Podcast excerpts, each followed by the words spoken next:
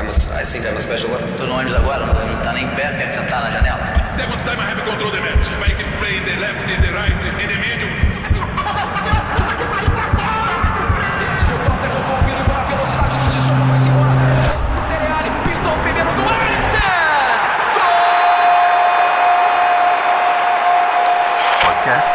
Tempo de Bola. Todos, sejam muito bem-vindos ao Tempo de Bola de número 41. Tamo aí, hein? Tamo no 41, tamo há um tempinho já, ganhando cancha, já um time experiente. E hoje a gente vem aqui com o time um tanto quanto desfalcado, mas sempre motivado, nunca perdemos a motivação. Hoje eu, Anderson Moura, aqui no comando, de fato treinando, de fato comandando. Estamos aqui, eu, Otávio Rodrigues e Fernando Campos. E nesse programa de número 41 a gente vai falar muito sobre treinadores. Já que eu falei que estou no comando aqui, a gente vai falar bastante sobre coisas que vem acontecendo no Brasil especificamente. A gente tem aí uma saída repentina, mas nem tanto, do Ariel Roland no comando do Santos. Ele que pediu para sair, mas isso é, é, é um gatilho para a gente se aprofundar na discussão um pouco maior também fazer algumas comparações com o trabalho do Crespo no São Paulo. Os dois chegaram ali em um momento muito próximo. Um está sendo idolatrado, o outro sai é, deixando uma impressão ruim. E a gente vai falar sobre essa onda de treinadores estrangeiros que, que bateu no Brasil, mas hoje essa onda é meio com a marolinha, né? Não é lá uma tsunami, não. Chegou a ser uma tsunami, hoje uma marola. Mas acho que o Roland e o Crespo são fundamentais para a gente começar o nosso bate-papo e depois a gente se aprofundar mais um pouquinho. Mas antes de apresentar o time, vamos para o nosso jabás. Primeiramente, muito obrigado a quem compareceu na nossa primeira live no Twitch na última semana. A gente estreou lá na Twitch e teve resultados muito interessantes. Muito obrigado a todo mundo que acompanhou a gente, vendo os gols da rodada.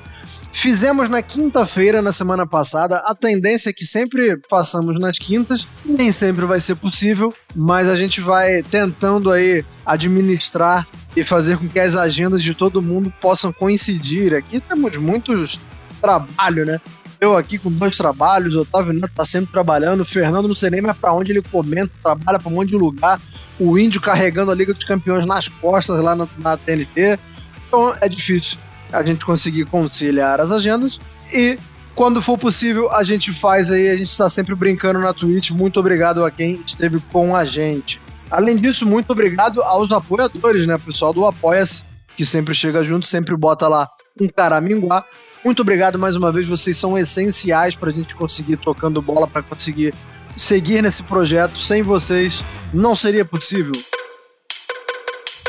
Então, dado esse agradecimento aí pra galera que chega junto, pra galera que comparece, é a hora de apresentar aí meus comparsas para hoje. Otávio Rodrigues, que tema espinhoso, hein? Tema que pode trazer alegrias a alguns, mas eu acho que vai trazer mais tristeza do que alegria no geral, hein? Pois é, se você considerar até que o, o tema sobre os técnicos estrangeiros são, são técnico, técnicos que costumam predominar as grandes equipes do futebol brasileiro, né, atinge as grandes massas da, das grandes torcidas espalhadas pelo Brasil. Então a, a questão de, proporcion, de proporcionalidade né, acaba afetando grande parcela dos nossos é, da nossa audiência, né? Então é de fato um tema espinhoso e que não agrada, porque a gente queria que tivesse um resultado diferente, mas que às vezes até é, é, com um caminho meio pedregoso consegue até ter sucesso, só que no final acaba trazendo decepção, né?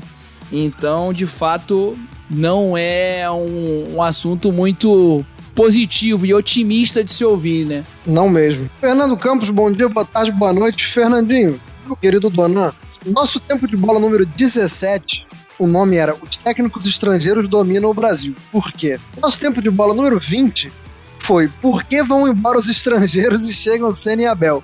Em que ponto a gente tá entre o 17 e o 20 agora, Fernando? É, é até difícil. A gente tá no ponto de transição, né, Anderson? Primeiro também bom dia, boa tarde, boa noite para você, pro nosso querido Otávio Rodrigues. Né? Otávio Neto também, que tá tarefado, hoje não pode participar com a gente, todos os ouvintes aqui desse humilde, mas qualificado podcast.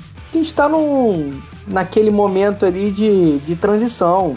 o que eu posso falar é que com essa série do Roland, a gente analisando o contexto e tudo que aconteceu, o, de novo o futebol brasileiro dá um recado de que tá muito longe de estar tá pronto. Tá muito longe de ser o, o terreno ideal para conseguir evoluir do ponto de vista de cultura de futebol com esse intercâmbio, né? A gente traz aqui os técnicos gringos, eles ganham, outros não conseguem ganhar, mas no mínimo a maioria consegue fazer o time render bem, mas é tudo, né, a curto prazo. Daqui a pouco a gente volta pro mesmo ciclo, a gente volta pro mesmo, pros mesmos nomes e o mercado segue viciado e o nosso futebol acaba indo pro ralo de uma maneira geral. Calma, calma que a gente ainda. Ah, nem suou o apito ainda, você já tá falando aí, já tá já dando spoiler puto, né? do programa. Fica calma. Então, já que você quer tanto falar assim, vou chamar ali o nosso Oscar Roberto de Godoy e ele vai apitar, Nossa. beleza? Godoy, carimba, Luciano.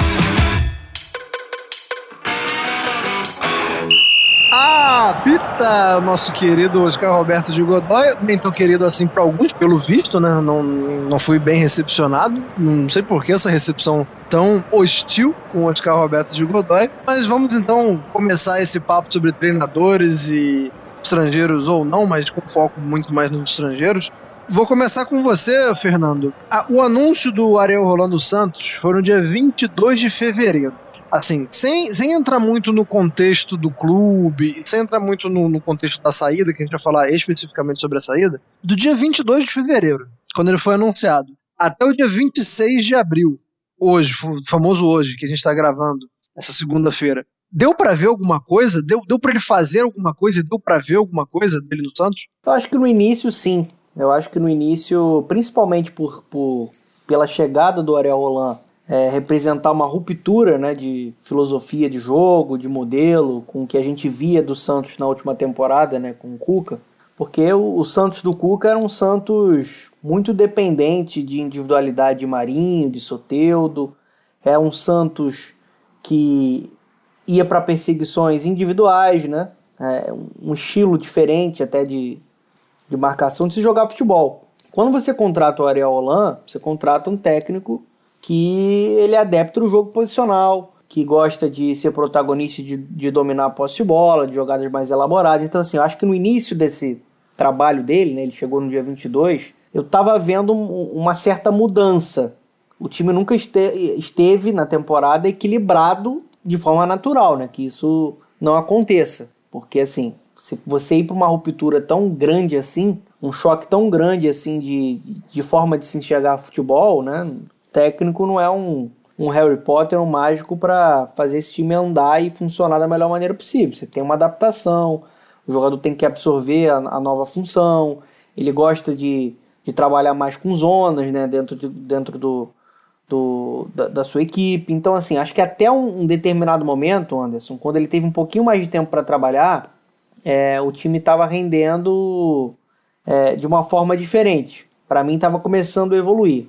Depois que vem aquele, aquele, aquela treta dele com o Marinho, cara, no jogo contra o São Lourenço, se não me engano, que o Marinho faz bico, não gosta de ser substituído e se recusa a cumprimentar o técnico, eu comecei a ver uma queda no, no conjunto. Então, assim, resumindo, deu para ver muito pouco, né? É natural que com pouco mais de dois meses e pouco tempo para treinar, a gente não consiga ver muito de um técnico que está chegando, que está se adaptando ao novo clube e um clube cheio de problemas. Otávio Índio Rodrigues, meu querido, é, o, o Roland é um cara que eu tenho a impressão de que ele às vezes ele tem muitas ideias, mas ele às vezes ele tem dificuldade de, de colocar as ideias em prática porque tenta impor bastante suas ideias é, aos jogadores. É, não sei se no Santos houve um problema exatamente de comunicação, acredito que não, acredito que a comunicação não tenha sido um problema, mas o próprio Ariel Roland falou que é, uma das justificativas para a saída dele, né, foram algumas, mas uma delas foi que ele não via uma possibilidade tão, tão clara de evolução, né?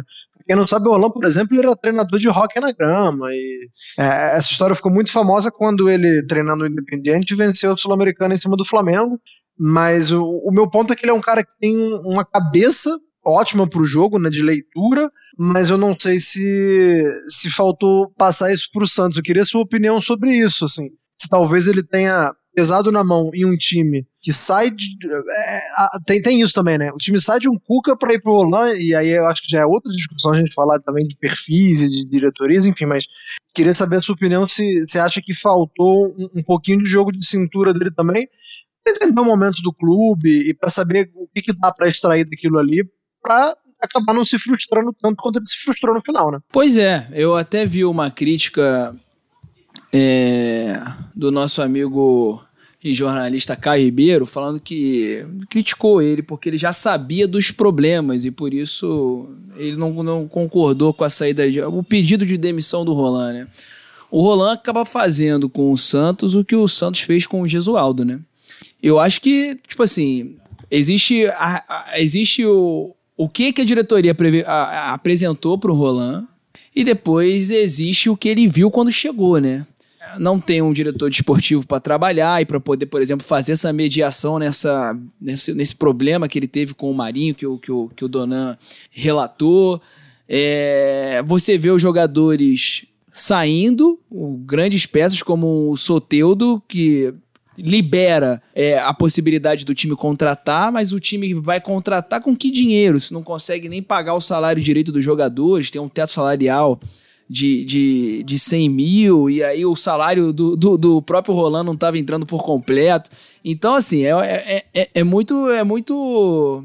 É muito diferente a teoria, o que está colocado no papel, ó, a gente vai tentar melhorar isso aqui, a gente vai, vai levantar dinheiro para poder é, liberar o transfer ban da FIFA que nos impede de contratar, e a gente vai buscar uma evolução. Só que aí, pô, para liberar o transfer ban, você perde o Soteudo, que é um dos craques do time, e aí você briga com o craque do time e não tem ninguém para amparar essa discussão e, e, você acabou de chegar se adaptando, não teve nem férias direito para os jogadores, e aí foi o que você falou, né? Tem uma mudança de mentalidade, de, de proposta de jogo completamente diferente. Ele jogou, jogou 12 partidas no estadual, em, com as peças é, tipo assim, tendo que usar a garotada da base, que é uma, uma política do Santos, né? Foi pedido que o Roland utilizasse a garotada da base, mas é os principais jogadores voltando de férias, então acho que não deu para ele conseguir trabalhar e aí o cara fica desmotivado, porque ele não, ele não esperava trabalhar dessa maneira. Vender, a sensação de que daí que venderam alguma coisa para ele, ele acreditou e quando ele viu é, a realidade nua e crua, e as coisas que foram acontecendo, né, as consequências nos poucos dias de trabalho em que ele esteve a cargo do Santos, foi só ladeira abaixo, né? Os resultados não estavam vindo, Pô, e aí os torcedores, óbvio que o, o, treinador de futebol pode até estar acostumado com o tipo de represália dos torcedores, mas ele pode ter ficado incomodado também, por mais que seja uma ação normal, não correta, né? Mas pode ser considerada uma ação normal. E aí o cara vai ficando puto, né? Pô, não tem condição de trabalho, não tem um diretor desportivo para me amparar. Eu perdi um dos craques do time. Briguei com outro craque do time. O time não tem dinheiro. Pô, liberou agora, pô, mas eu, o, uma, as contratações, mas eu perdi o craque do time, pô. Não tem nem salário, pra, não tem dinheiro para pagar meu salário, pô. Vai ter dinheiro para contratar alguém? Então é, é difícil você vislumbrar isso. Então, eu não consigo, eu não consigo apunhalar o Roland não. E até teve torcida do Santos aí, né, que tava querendo a volta dele, né? O cara já pediu para sair e estão querendo que ele volte. Ele tinha o apoio da torcida, né? Agora, se ele vai ter amparo para isso a longo prazo, fica difícil, fica bem difícil e ele acha que não vai ter. E, e tá no contrato, né? Ele pode rescindir a hora que ele quiser, ele não é obrigado a, a se acorrentar ao Santos e ficar ali só porque ele assinou o contrato. Foi o mesmo caso do Jorge Jesus no Flamengo. Ele pagou a multa, ou o Benfica lá, ou ele pagou a multa e acabou. Não tem. Não, não é uma lei da mordaça. Vai ficar aqui acorrentado junto com a gente aqui, você não pode falar nada e você é nosso, acabou. Não. Fernando, ainda, ainda nesse campo é, de que expectativas foram geradas e, e, se ele pode ser responsabilizado por ter criado é, tais expectativas, ele, o, o Ariel, no caso, é, uma coisa é dizer que ele sabia da crise financeira do clube. E acho que hoje, se você é um treinador de ponta no, no continente, como é o caso dele, você sabe, não exatamente, mas você sabe mais ou menos como é que tá cada clube ali, né, na, na, na questão financeira e tal. É, claro que você nunca vai saber o tamanho do buraco, mas você tem uma, um certo entendimento, mesmo que ele seja argentino, acredito que, que as informações cheguem pelo, pela posição de destaque dele no continente mas aí ele não contava com a saída do Soteudo e, e, e nem com a lesão do Sandri. É, quando você chega num clube e isso aí eu tô tirando a questão do Marinho de lado porque a gente não sabe se de fato aconteceu, assim, a gente leva a crer que sim, mas a gente não sabe. Quando você chega num clube e, e fica chateado que o seu craque saiu e porque um jogador importante se machucou e usa isso para como uma das justificativas para a saída. Não é muito pouco para abandonar um projeto, não, Fernando. Eu, tô tentando agora pegar um pouco assim, porque a gente tá batendo aqui na diretoria e batendo.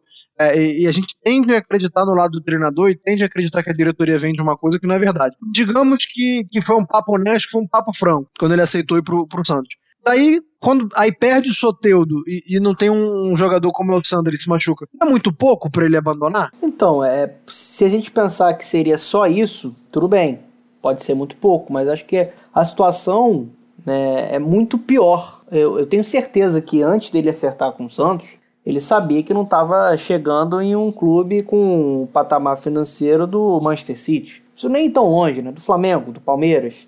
Ele sabia que é um clube que tinha problemas é, financeiros, mas quando você está dentro, inserido dentro do contexto, você vê a realidade nua e crua. E acho que isso passou a atormentar né, o, o Ariel Roland. E até quando ele começou também a conhecer é, a cultura do futebol brasileiro, do resultadismo, do imediatismo. É, eu vou entrar di direto no contexto do, do Santos, tá, Anderson? Para mim, na minha opinião. E eu discordo completamente do nosso amigo Caio Ribeiro. É, eu acho que falar de fora, né, como ele acabou falando, é, é fácil. Mas vamos pensar aqui. Ele chegou no Santos. O Santos tem problemas financeiros, mas aí ele vê o Santos é, com salários atrasados. Ele vê o Santos com um calendário que ele não conseguiu nem descansar praticamente os jogadores, com um calendário que tem semana que está jogando três jogos, tem que administrar isso. Aí tem um Santos que não tem dinheiro para contratar, e mesmo se tivesse o dinheiro para contratar, tem o ban da FIFA. Não poderia contratar. E, e junto a isso, a gente está falando de uma equipe que perdeu três titulares fundamentais, pegando o Santos que foi para a final da Libertadores com o Cuca. Porque perdeu o Lucas Veríssimo, que era um dos melhores zagueiros do continente, foi para o Benfica. Perdeu o Pituca, que era um cara de equilíbrio no meio campo. Foi para o futebol japonês. E agora perdeu o Soteudo, que era um dos melhores jogadores que a gente tem aqui no país. E um jogador extremamente né, decisivo, que desequilibrava. Então, assim, e ainda tem a lesão do Sandri, que era o cara que estava começando a tomar conta também desse setor de meio campo, que tem muita qualidade. Então, assim, é problema financeiro, é salário atrasado, ele não pode contratar, aí ele, ele, ele, ele perde jogadores importantes, ele tem um grupo repleto de jogadores jovens. O principal jogador dele fez um papelão, que isso está filmado, né? O que o Marinho fez foi filmado, né? Ele, ele, ele mesmo pediu desculpas depois, porque ele se recusou a cumprimentar o Ariel Roland só porque ele foi substituído, né? Deu uma de estrelinha. Então, assim, o recado é péssimo. E para mim, o estopinho, que fez com que ele pedisse a demissão, isso tudo, né? Fica muito claro que ele estava sendo minado internamente pelo, pela cultura do futebol brasileiro, pelo contrato um técnico que tem boas ideias, como você falou. Mas ele não, é, ele não é um cara que vai chegar e da noite pro dia vai fazer esse time render. Então, assim, na hora de entregar alguma coisa para pro Ariel Roland, não entregou nada, só entregou bomba, só entregou problema, só, entregou, só entregou rojão. E o recado foi assim: administre isso aí, filhão. Você não é o bom, administre isso sozinho. Então, assim, não, não é justo. Mas para mim, o estopim foi o que aconteceu ontem, depois de uma derrota né, contra o Corinthians. No clássico, o Santos jogando com vários reservas. E aí você tem uma pressão de torcida organizada né, que gritando, né, e, escrevendo que o tetra é obrigação, uma pressão completamente doentia, exagerada, né, pedir o tetra de Libertadores com um time com essa realidade, sem dinheiro para contratar, não podendo contratar com salários atrasados, sendo enfraquecido, né, e, e, mudando a sua, sua ideia de jogo, né. Então, assim, uma pressão muito grande, jogando objeto em, em ônibus, e o, o, o pior de tudo foi que jogaram rojão, segundo ele, né, né, na frente do prédio dele. Então, assim, começa a ir para uma ameaça física. Ele não se sentiu inseguro, ele estava vendo que era assim, questão de tempo o que estava acontecendo. Porque o clube estava sabotando ele com a desorganização que está lá, porque é, tem um legado muito grande de administrações que devastaram a parte financeira do Santos. A gente pode até entrar nisso aí mais para frente. Mas quando vai para uma questão física, cara, aí já era, né? Vem para uma ameaça. Ele não precisa passar por isso. Então, para mim, ele está certo. Eu sei que o torcedor do Santos queria e apostava, entendia tudo o que estava acontecendo para com o clube, né? Que atrapalhava o Ariel Roland. Eu sei que o torcedor do Santos queria que ele permanecesse. Mas a partir do momento que você é ameaçado, cara, aí complica, né? Até pegando o histórico de um cara que já deixou o independente por conta de ameaça também de torcedor vagabundo organizado. É, é, esse era o ponto que eu, que eu ia usar pra fechar. lá assim. ele foi campeão, né? Da tinha moral, tinha moral e respaldo, né? Aqui ele não tem nada. O, o, o ponto que eu ia passar pro Otávio nessa, nessa questão da, desse, dessa acusação, né, que, que ele fez aí, esse relato dele de que a torcida colocou o Rojão, é, eu me lembro que isso, quando isso aconteceu no Independiente, eu vi a diretoria do Independiente claramente defendendo o treinador e, e- e batendo de frente com os barras bravas, que, que lá na Argentina o negócio é doido. É, não que no Brasil não seja, mas na Argentina o frango cisca pra frente. O vagabundo entra armado no estádio e é, morre mais gente lá na Argentina em conflito de futebol. É, mas eu vi um- uma diretoria do Independiente que deu um passo à frente e defendeu o seu treinador. Eu não ah, é claro que não vi ninguém dando da diretoria do Santos dando razão à torcida também, não é isso que eu tô falando. Mas eu senti falta de um respaldo um pouco maior. Você acha que é, que isso também foi o estupim, ô, Otávio? Ou, ou é simplesmente um- uma soma de fatores? Isso aí foi só mais um, mais um ingrediente dessa sopa? É, eu acho que pode, você pode tratar como ingrediente, como estopim. Eu acho que isso tem tem total. Eu, eu, eu acabei falando um pouco disso na minha, na minha primeira, digamos assim, inserção aqui, né? Não tem um diretor esportivo pra respaldar ele. Foi o que o Donan falou aí. Ele treta com, com, com o Marinho. O Marinho claramente, pô. é, foi desrespeitoso com ele, não, não precisava ser o, o Marinho ou o Roland, pode ser qualquer jogador ou treinador. Ele, ele tem que respeitar a, a, a ordem do, do, do, do treinador.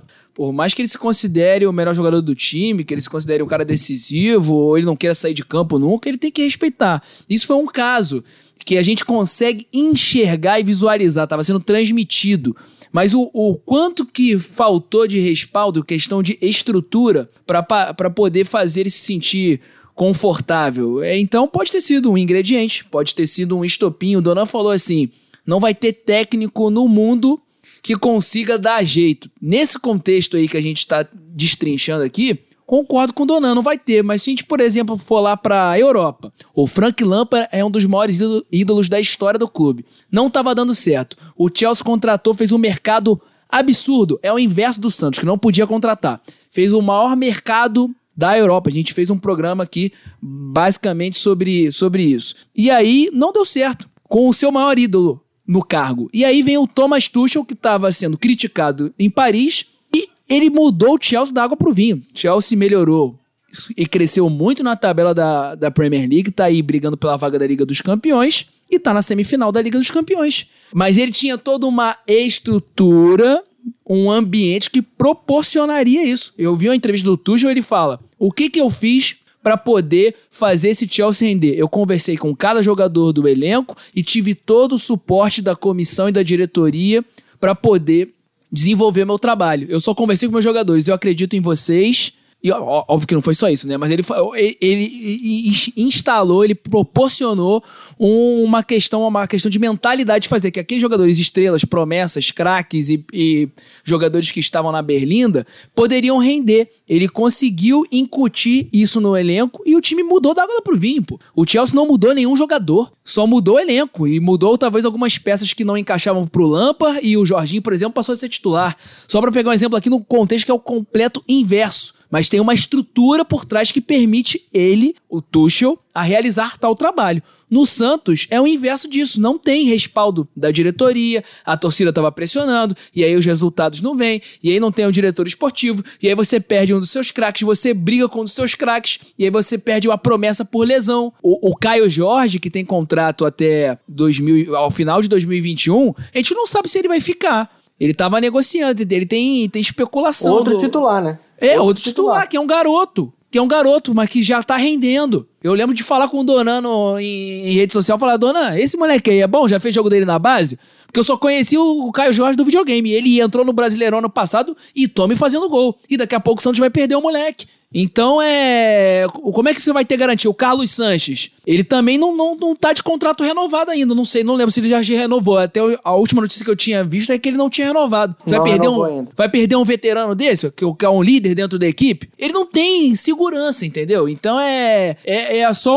um- uma fábrica de trituração de técnicos estrangeiros ou não aqui no futebol brasileiro. E, e só tem um ponto, Anderson, antes de você falar, que, que só pra completar, é importante lembrar que o, o próprio Ariel, grande, ele chegou no dia 22 de fevereiro. O Marinho só conseguiu jogar futebol no início de abril. O Marinho teve uma lesão, teve Covid. Então, assim, muito do, da, da- da atitude do Ariel de tentar tirar o, o Marinho naquele jogo contra o São Lourenço é de preservar o atleta que não conseguiu né, ter a melhor preparação possível, que não estava 100% ali fisicamente. Então, assim, é, é muito problema para um técnico gringo chegar e administrar. Ele estava no meio do caos. E aí você tem torcida organizada e movimento interno dentro do clube minando o trabalho do cara. Ele viu que ele não tinha, não tinha futuro. Ele viu que, assim, ele tava num rabo de foguete. O, o índio falou muito bem agora. Ele é a solução. Ele tem que ser um milagreiro, então. Ele tem que ser Jesus Cristo. Ele tem que ser um cara que vai mudar tudo, porque assim, o Santos vem sendo muito maltratado nas últimas administrações.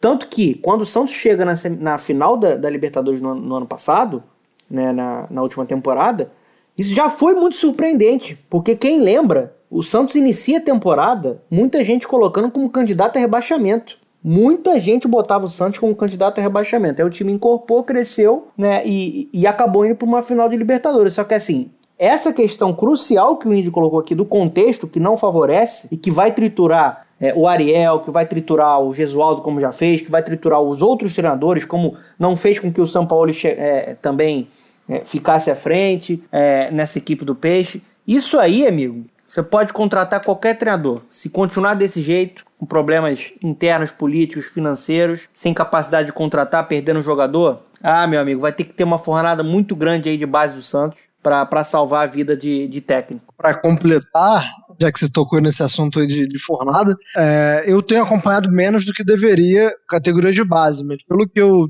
ouço de amigos que trabalham com isso, também não é das melhores fornadas que o Santos teve nos últimos anos, né? É, claro que tem o Ângelo que acabou de subir aí, que, que é um menino raro, um menino di- diferente, claro, mas quem trabalha e eu confio muito nessas pessoas que falam comigo nessas minhas fontes, acredito que de fato também não vai ter muito de onde tirar, não, porque também não adianta, né? Você fazendo trabalho ruim, trabalho ruim, sempre achando que, ah, mas daqui a pouco tá vindo um menino bom aí, vai ter uma hora que não vai ter esse menino bom, gente. E aí, um abraço. Falando em abraço, um abraço pra Jefferson Soteudo, que agora vai ser meu vizinho. O novo Diovinco. Exatamente. É, o- é o pequeno Diovinco, ele é tão pequeno que ele é menor que o Diovinco. ele, é, ele é o pequeno Diovinco. É, já tive que responder muita gente aqui em Toronto hoje que quis saber mais sobre ele e tal. O, o grupo de treinadores lá do esporte, o pessoal no meu trabalho, querendo saber mais detalhes do Soteudo. É, eu só tenho, só tenho receio porque quando chega um designated player aqui, espera tudo, né? Espera que o cara faça absolutamente tudo, porque ele tá acima do teto salarial da liga, então é pro cara jogar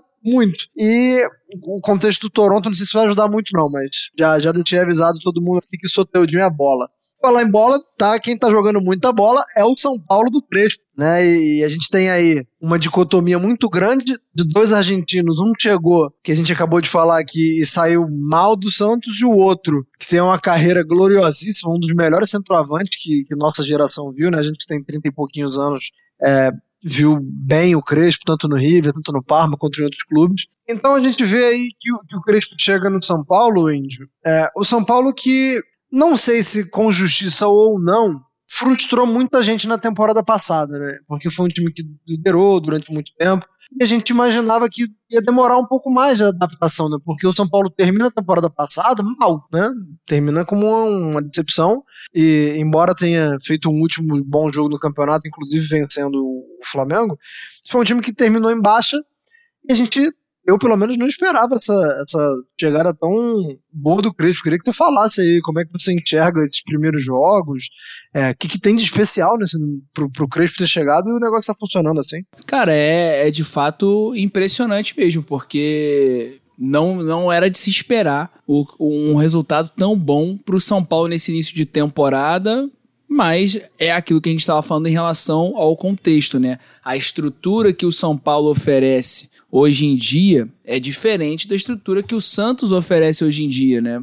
Você tem muito mais tranquilidade para trabalhar e o Crespo já tá, já, já tá observando esse São Paulo há mais tempo do que, o, do que o Roland. Ele já vem vendo esse São Paulo desde o início do ano de 2021, é, analisando a distância, estudando o São Paulo. Ele se mostra ser um cara bastante estudioso, a equipe dele já estava buscando o que, que era o São Paulo, o que, que era o futebol brasileiro. Não que eu acho que ele não soubesse que era o São Paulo, mas ele já estava fazendo um trabalho para analisar quais eram os principais concorrentes, como é que funcionava o elenco, estava vendo os jogos do São Paulo. Acho que esse fator Crespo, que eu acho que não falta talvez ao Rolão, o fato de ser um cara estudioso, um cara que assiste futebol e que procura se atualizar sobre o contexto que ele vai encarar em relação a campeonato, em relação a outros clubes, saber a importância de cada campeonato, saber como é que funciona cada jogador. Eu acredito que o Roland e o Crespo vão ser dedicados, vão ser treinadores aqui do futebol sul-americano de topo. É, só que o que o São Paulo oferece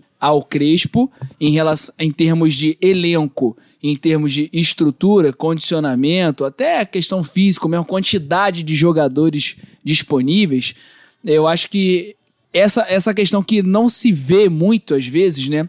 A, a questão estrutural e de sistêmica, de organização, faz total diferença. Se tivesse uma bagunça, o, o São Paulo como está o Santos, eu, eu, eu não consigo imaginar, poderia imaginar até um time já se, se adaptando bem ao que o Crespo entende de futebol, como é que ele quer que a, que a equipe jogue, mas eu não conseguiria ver um resultado tão expressivo, né? São 25 pontos no Campeonato Paulista, estreia jogando fora de casa muito bem contra o Esporte em Cristal, dando um baile pô, fora de casa. Eu não esperava uma vitória tão assim clara, assim, né?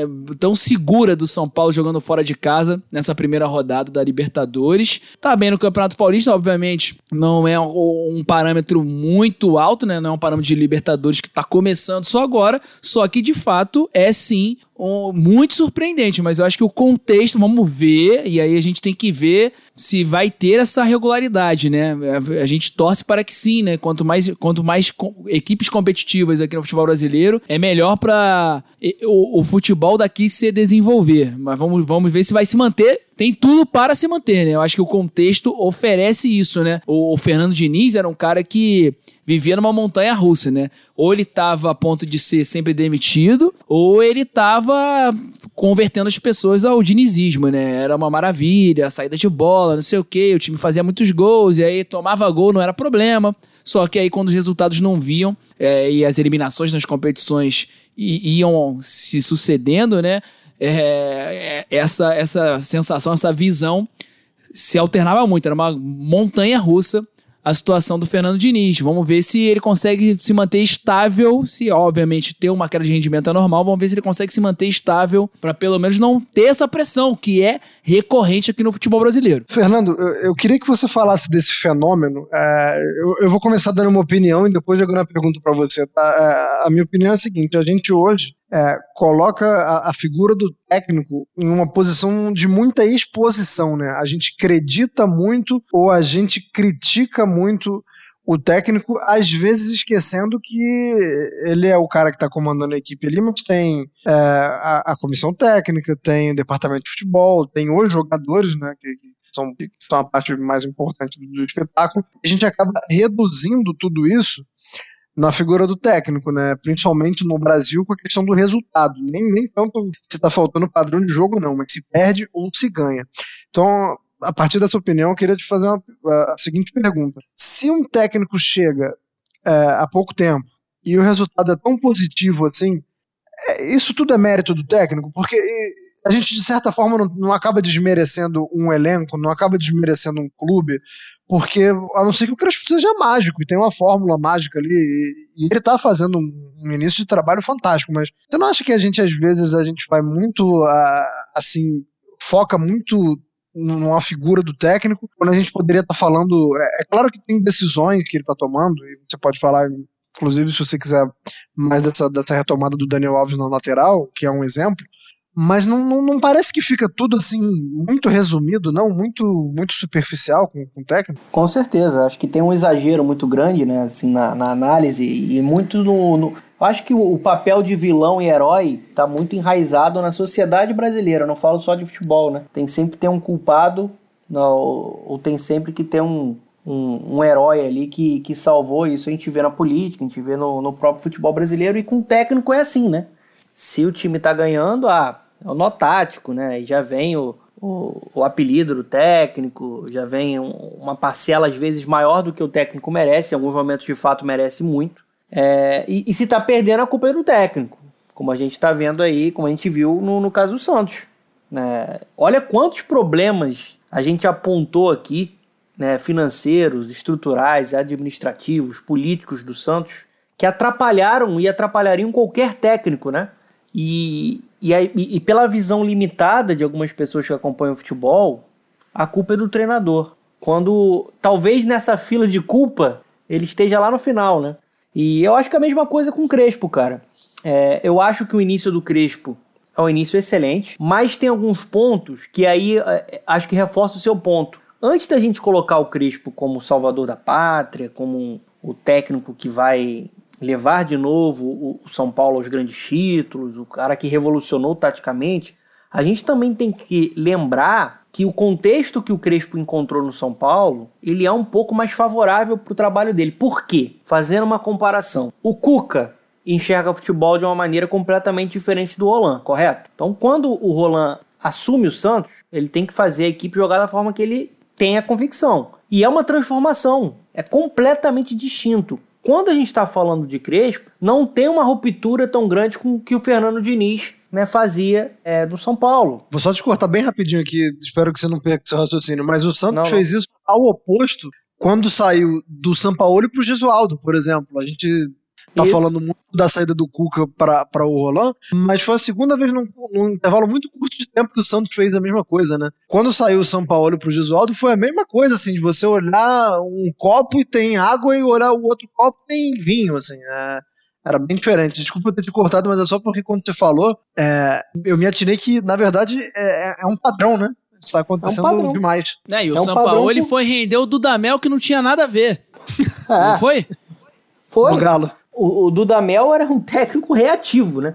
A Venezuela do Dudamel era uma, uma Venezuela consistente, defensivamente, que acelerava nos contra-ataques. E aí contratou ele pro Galo, que é um time que a torcida não aceita que joga assim. Então, assim, é complicado, cara. Nossos dirigentes, eles não. A maioria, assim, sendo muito direto, não sabem nada de futebol não conhece a estratégia do treinador, não conhece a forma como o treinador enxerga o futebol e, e, e com isso também não entregam os elementos necessários para aquele treinador fazer um bom trabalho. É, é, mais na base do status, né? Uma hora é o técnico jovem, o interino ali que vai que vir com novas ideias, né? Vai, vai esse interino vai fazer com que o futebol brasileiro passe a jogar um futebol mais moderno que a gente vê na Europa. Aí daqui a pouco vem pro medalhão, ah, porque tá precisando de um cara mais experiente para dominar o vestiário. Ah, não, mas aqui vamos dar um recado, vamos contratar um técnico gringo, porque o técnico gringo vem de um futebol evoluído. Aí contrata um Sapinto, por exemplo, que é um técnico gringo fraco, entendeu? Então, assim, é, é difícil quando a gente vê que os nossos dirigentes são dirigentes atrasados, que são os grandes responsáveis, né? A gente falou de herói vilão, culpado. Esses caras são os grandes responsáveis por, pelo que a gente tem, tem vivido aqui no futebol brasileiro. Mas só para completar a questão do Crespo, eu acho que ele, quando chegou no São Paulo, é uma situação diferente do Santos, porque não teve uma ruptura tão grande como o Roland teve lá. É, o, o, Fernando Diniz também tinha elementos e, e um, um, estilo de jogo semelhante. O, o, Visoli também, que pegou depois do Diniz ali na reta final do Campeonato Brasileiro. Isso favoreceu. No São Paulo, né, ele tem o Murici Ramalho. O, o Índio falou sobre isso. Se no Santos não teve ninguém para segurar, peitudo, com, com, com poder, com voz, um cara que vai ser um escudo ali de manter, de dar o respaldo, ele tem no São Paulo, que é um cara que vai fazer o trabalho interno, interno para tentar dar uma tranquilidade um pouco maior pro, pro Crespo. Eu acho que o Crespo é um técnico com muito potencial, ele, ele, ele tornou esse São Paulo mais competitivo. É, a gente tem visto o São Paulo jogando no 3-5-2, e aí é, é, parcela dele da comissão técnica dele. Né? É um time que agora consegue explorar o máximo dos seus alas, né? Porque o Reinaldo tá jogando muito pelo lado esquerdo. O melhor do Reinaldo sempre foi o apoio, né? Chuta muito bem, vem pro cruzamento, tá jogando muito bem. E o Daniel Alves, né? Tá jogando no setor que ele domina. É, é o melhor lateral direito que eu vi, né? Assim, né, nessa era moderna, para mim ele é o melhor. E ele tá deitando, porque é um cara que constrói, é um cara que gera muito jogo pelo lado e assim, tá, tá jogando à vontade dentro desse esquema de jogo que tá né, de fato equilibrado. Né? E aí tem a parcela do técnico, com toda certeza, mas a gente não pode deixar de analisar que acho que hoje o São Paulo é um time que consegue fornecer reforços. Né? O São Paulo contratou o Miranda, São Paulo contratou o Éder, está jogando muito bem. O São Paulo contratou o Benítez, que está iniciando muito bem. Então, assim, tem ferramenta para entregar um, um, melhor terreno para o Crespo desenvolver o trabalho dele, e aí ele tem a, a, competência dele. A gente está vendo hoje um São Paulo mais seguro defensivamente, um São Paulo que está competindo mais, sem bola, que era um problema lá com, com o Diniz, assim. Só que não dá para colocar esse cara muito alto lá no topo, ó, você é o salvador da pátria, porque daqui a pouco, amigo, vai ser da mesma forma que você bota no alto, quando ele perder a primeira, a segunda, isso vai acontecer em algum momento, começa a pressão. E aí é pressão exagerada. Se você não trabalha com equilíbrio, você trabalha com exagero e coloca esse cara como um milagreiro, você vai trabalhar com exagero também no momento de, de criticar de uma forma mais justa. Então, assim, eu acho que a engrenagem do Clube São Paulo nesse momento, ela tá favorecendo e potencializando a competência do Crespo porque ele de fato está mostrando competência nessa, nessa organização. É isso. É, e, e, Otávio, meu índio, eu queria te perguntar o seguinte: se o Crespo começar a perder, como acabou de falar o Dona, passar por um, um, período aí, né, de dificuldade. Não tô torcendo por isso não, hein? Só tô falando não, que não, pode eu sei que não, sei que não. É, uma, é só uma possibilidade. Eu sei, sei que você não tá secando. Não, eu não digo nem você. O cara tá ouvindo aí o São Paulo e falou, pô, esse cara tá de sacanagem, tá zicando meu time. Não, pode acontecer, pô. São Paulo vai ganhar todos os jogos na temporada? Difícil, né? Não, então, mas, mas se ele for muito o bem... ano de Jesus. Mas se ele... É, eu ia chegar quase lá. Mas se ele for muito bem, também é um problema. Porque o que a gente tem visto de técnicos que se destacam muito aqui, principalmente os estrangeiros, é meter o pé. Então, assim, digamos que o Crespo continue nessa toada, vai muito bem, Libertadores voando, daqui a pouco começa o Campeonato Brasileiro de novo, o time lá em cima. Você acha que a, a gente acabou de, de, de, elogiar a estrutura, o respaldo que São Paulo tem, tem dado, é, é, é, um clube que parece estar fazendo coisas de, de, uma forma interessante, de fato. É, tem sempre muita briga política dentro de São Paulo, mas um clube grande sempre vai ter, e isso aí não é exclusividade de São Paulo. Mas digamos que tá dando tudo certo pro Crespo. O que, garante o torcedor São Paulino que o Crespo não vai fazer como o Jorge Jesus, como o Cudê, que deixou o Inter? Você pode até trazer todos os exemplos aí, como a gente brincou no começo do episódio aqui, no episódio 17 no 20, a gente tava falando de churrada, de treinador estrangeiro, e todo mundo indo bem. Aí, como disse o Dona, depois chega o Sapinto, aí já foi pro cacete essa história de, de técnico estrangeiro bom. Mas o que, que pode garantir que o São Paulo não vai ser só. Não, não vai sofrer o que sofreu o Flamengo e que vai e sofreu o Inter? É, são casos diferentes, né? Depois a gente pode até passar a relação que a gente estava conversando antes de iniciar o programa, mas ó, o, o Eduardo, o, Cudê, ele deixa o Internacional, a gente discorreu muito sobre isso aqui, porque ele entendia que precisava de um elenco maior, tinha um elenco curto, né, que era a expressão que ele utilizava, e que não foi atendido. Prometeram ele uma coisa, e isso não foi cumprido, e por isso ele recebeu uma proposta que poderia alavancar a carreira dele, e ele meteu o pé. E eu concordei com ele na época, e eu acho que todos aqui concordaram. O Jorge Jesus foi um contexto diferente. Ele vivia no clube de maior poderio financeiro do momento, né? Tá, pelo menos em questão de mercado era o que mostrava o Flamengo. Ganhou praticamente tudo. Tava na crista da onda, né? como diria nossos pais, provavelmente. Era só ele continuar o legado dele aqui, né? Continuar a hierarquia que ele começava a criar, e eu acho que o fator pandemia, um contexto que nem o próprio Flamengo poderia controlar, o Flamengo poderia se disponibilizar de, de fazer coisas que eu nem concordei, né? De, de querer ficar forçando a volta do futebol no momento que não era para forçar, questão de testagem, tirando testagem de hospital e priorizando ali para a parte privada, que é o clube, no caso, né? O Flamengo poderia fazer o que quisesse, mas o Flamengo não ia controlar a gestão sanitária do Brasil. E o Jorge Jesus provavelmente ficou com medo. Acho que foi o principal é, problema, porque ele falou que ele ganhava mais no Flamengo, tinha um time melhor no Flamengo, mas ele voltou a família dele devia estar desesperada com a condução. Portugal está muito bem conduzindo a, a pandemia. É, teve alguns momentos de, de, de, crescimento no número de mortes, mas conduziu muito bem. Então, assim, são vários fatores. O São Paulo estava sempre reclamando de contratação, né? Uma coisa é o clube garantir. E até agora eu acho que o São Paulo está garantido a estrutura e o que foi acordado. Obviamente o, o Crespo deve ter tido uma deve ter tido uma conversa, deve ter, deve ter recebido o projeto, falou, ó, quero tal jogador. E o São Paulo também fez a listinha dele, como aconteceu com o Jesus, que foi muito bem atendido em várias situações. Quando o caso do Léo Pereira foi, foi, foi uma situação, foi uma situação dessa. O Gustavo, o Gustavo Henrique estava sendo analisado pelo Flamengo e o Léo Pereira pelo Jesus, e vieram os dois. O Michael, Jesus queria é, doutrinar o garoto e tal, e contratou até para os outros clubes brasileiros não, não, não pegarem a revelação do campeonato de 2019. Ele, ele pode levar ele agora pro Benfica, saiu. então, né? Se ele quer, se ele quer doutrinar o Michael, vai doutrinar lá no Benfica. A torcida do Flamengo até, até gostaria, mas eu acredito que na questão do Santos, pô, chegou o Miranda, chegou o Benítez, chegou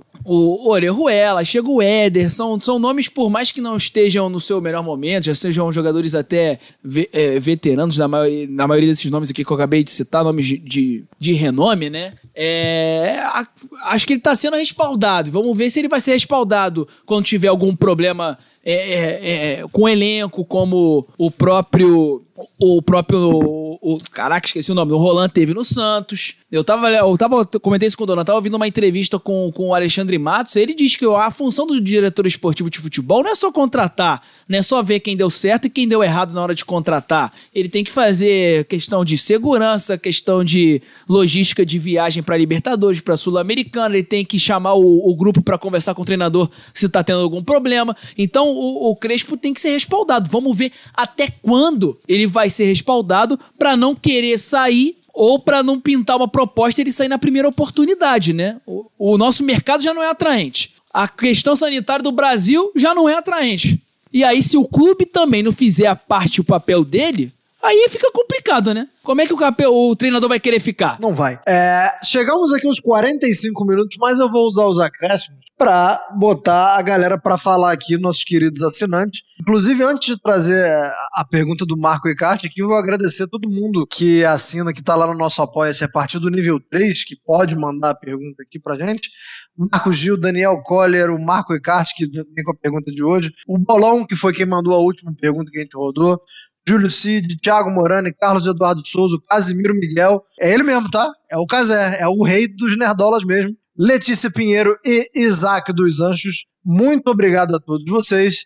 E agora com vocês a pergunta do Marco Eckhart. E aí, meus ídolos? Tô sabendo que o Tata calçou o chinelinho nesse programa, tá querendo tirar férias dele. Vamos lá, vamos à pergunta. Vasco e Botafogo, fora das semifinais do Carioca, é um retrato das duas equipes na Série B ou representa um estadual cada vez menos interessante para as equipes? Estão priorizando outras coisas. Fico aí, um abração para vocês. Boa, Marco, boa. A gente tá, acabou de falando muito de treinador aqui, sobrou pouco tempo para falar dos estaduais.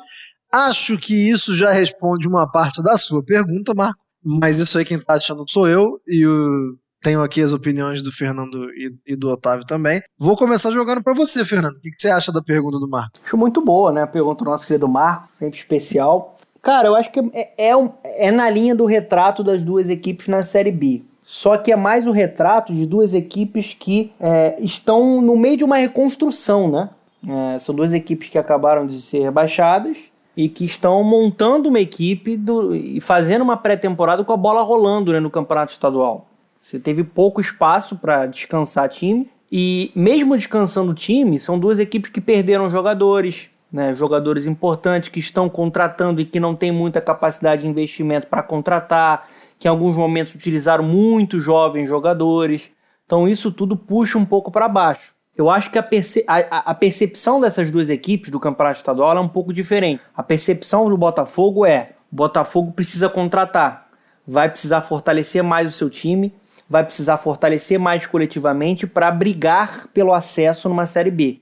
Eu acho que o torcedor do Botafogo nesse momento está insatisfeito, não só por conta da, da, da equipe não ter se classificado para a semifinal né, do Campeonato Carioca, mas pela forma como o time jogou e pela limitação do time. Só que a situação do Botafogo, o buraco financeiro, né? A, capacidade que o Botafogo tem de, de gerar um pouco mais essa, essa parte financeira é, é mais delicada do que a do Vasco. A situação do Vasco, é, e eu falo isso com tranquilidade, o torcedor do Vasco hoje, ele não está nem um pouco insatisfeito, não está pressionando o trabalho que está acontecendo, porque está enxergando um clube que está respirando um ar mais profissional na sua gestão. Então, assim, o Vasco contratou bem, o Vasco está jogando bem, está mostrando evolução coletiva clara e, e, assim gritante com o Marcelo Cabo, que o time está jogando bem, inclusive é, ganhou do Flamengo com méritos, né? A gente já falou sobre isso aqui em, em alguns momentos. E, e, só não se classificou muito por conta de um início de campeonato estadual que jogou com sub-20 em três partidas e já era até um sub-20 desfalcado, porque os principais jogadores dessa categoria já estavam fixos no profissional. Então, assim, é, tem que analisar contexto, gente. Não dá para analisar só resultado. Acho que é, hoje o Vasco ele tem um, uma projeção mais positiva para a Série B, para essa remontada, para essa reconstrução, porque eu acho que o clube está tá conseguindo se organizar fora de campo, com muita dificuldade ainda, mas está conseguindo ir nesse caminho. E dentro de campo tem um time mais experiente, com mais qualidade e um técnico melhor. Então, na minha opinião, é isso. John, sua opinião. E, e, e o que o Fernando falou também de a torcida é, entender qual é o, o, foco do Vasco no ano, é, não acho que desmereça o estadual. Tá? É, embora eu acho que o estadual ele, ele vem perdendo força, ele vem, vem perdendo tamanho, mas acho, acho uma, uma postura bem louvável da torcida do Vasco, porque nada impediria que depois de uma queda na Série B, o torcedor quisesse uma resposta mais imediata, quisesse é, lamber as feridas da queda com um título estadual, é, acho até que seria um, um movimento natural, mas o torcedor do Vasco entendeu que o foco não é o estadual, né? Como diria meu, meu sábio pai, o Indião adora as, as frases do meu pai, torcedor do, do Vasco sabe que não é hora de esquentar com, com pica fina, né? O negócio é, é saber que quando vem o, o, o, difícil.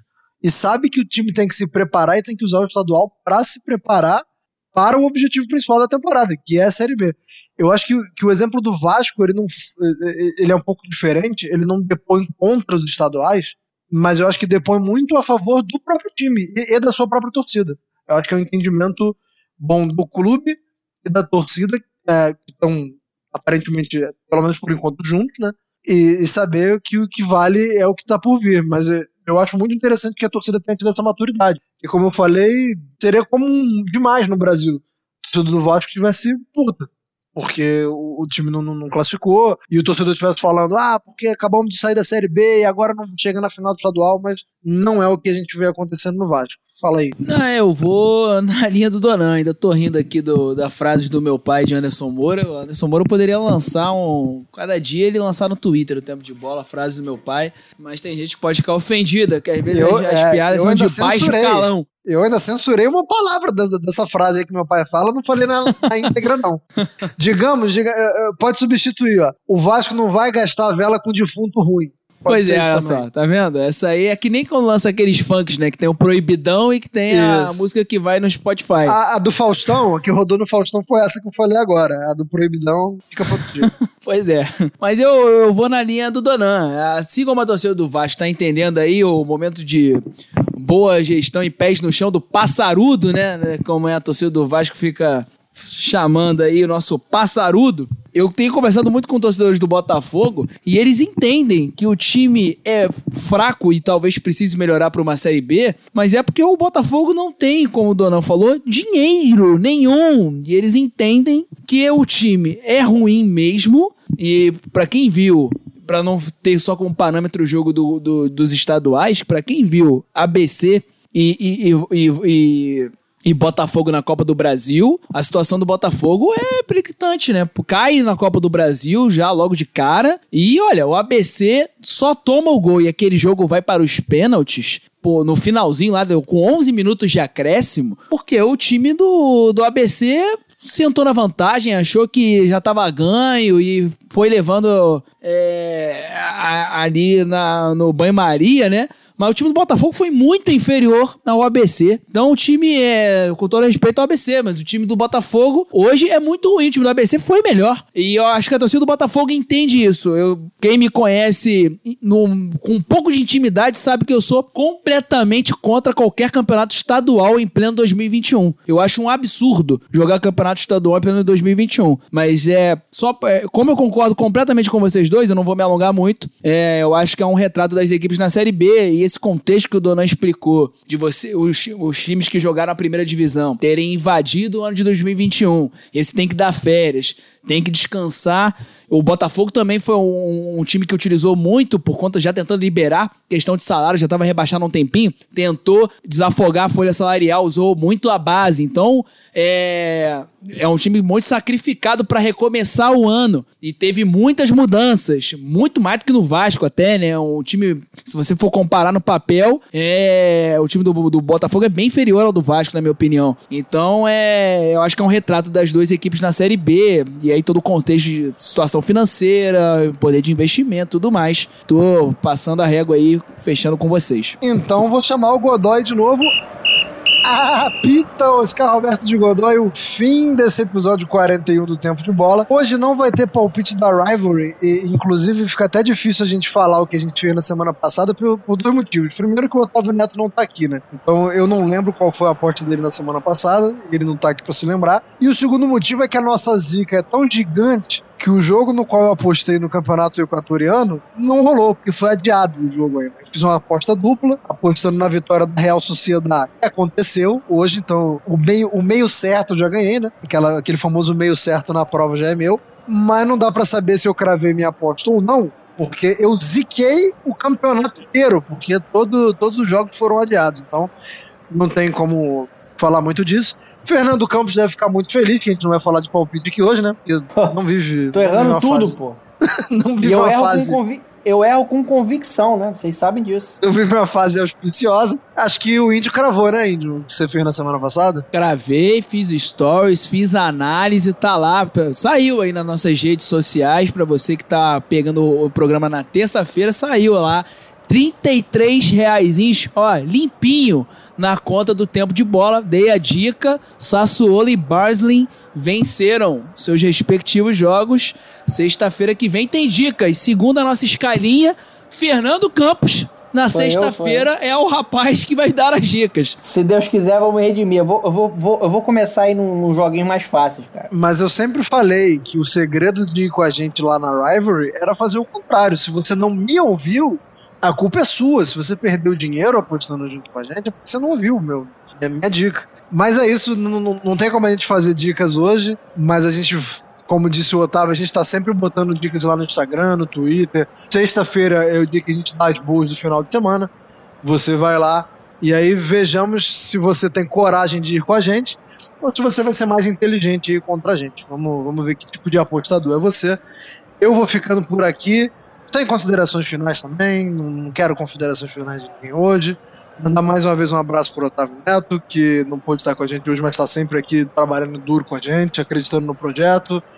É, não sei também quando vai ser a live na Twitch essa semana, mas é por isso que existem as redes sociais do Tempo de Bola, para você ficar sempre ligado. Quando for acontecer, você vai lá, dá uma olhada no nosso Twitter, no nosso Instagram, estará lá. Beleza? Um beijo, Fernando, um beijo, Otávio, e nos vemos por aí. Não vou nem falar nos vemos na próxima edição, porque agora entre as edições a gente tá com os palpites da Rivalry, a gente tem a live na Twitch e tem outras coisas, então nos vemos até lá. Assim como também nos vemos em qualquer lugar aí, viu, galera, que tá escutando a gente, que está escutando, que agora assiste também na Twitch. Estamos sempre por aí. Se derrubar é pênalti. Quando você menos esperar, a gente vai pintar por aí, ou num podcast, ou numa live, ou num story, ou em qualquer lugar. O tempo de bola cada vez mais multimídia e cada vez mais presente na vida de vocês. Um abraço!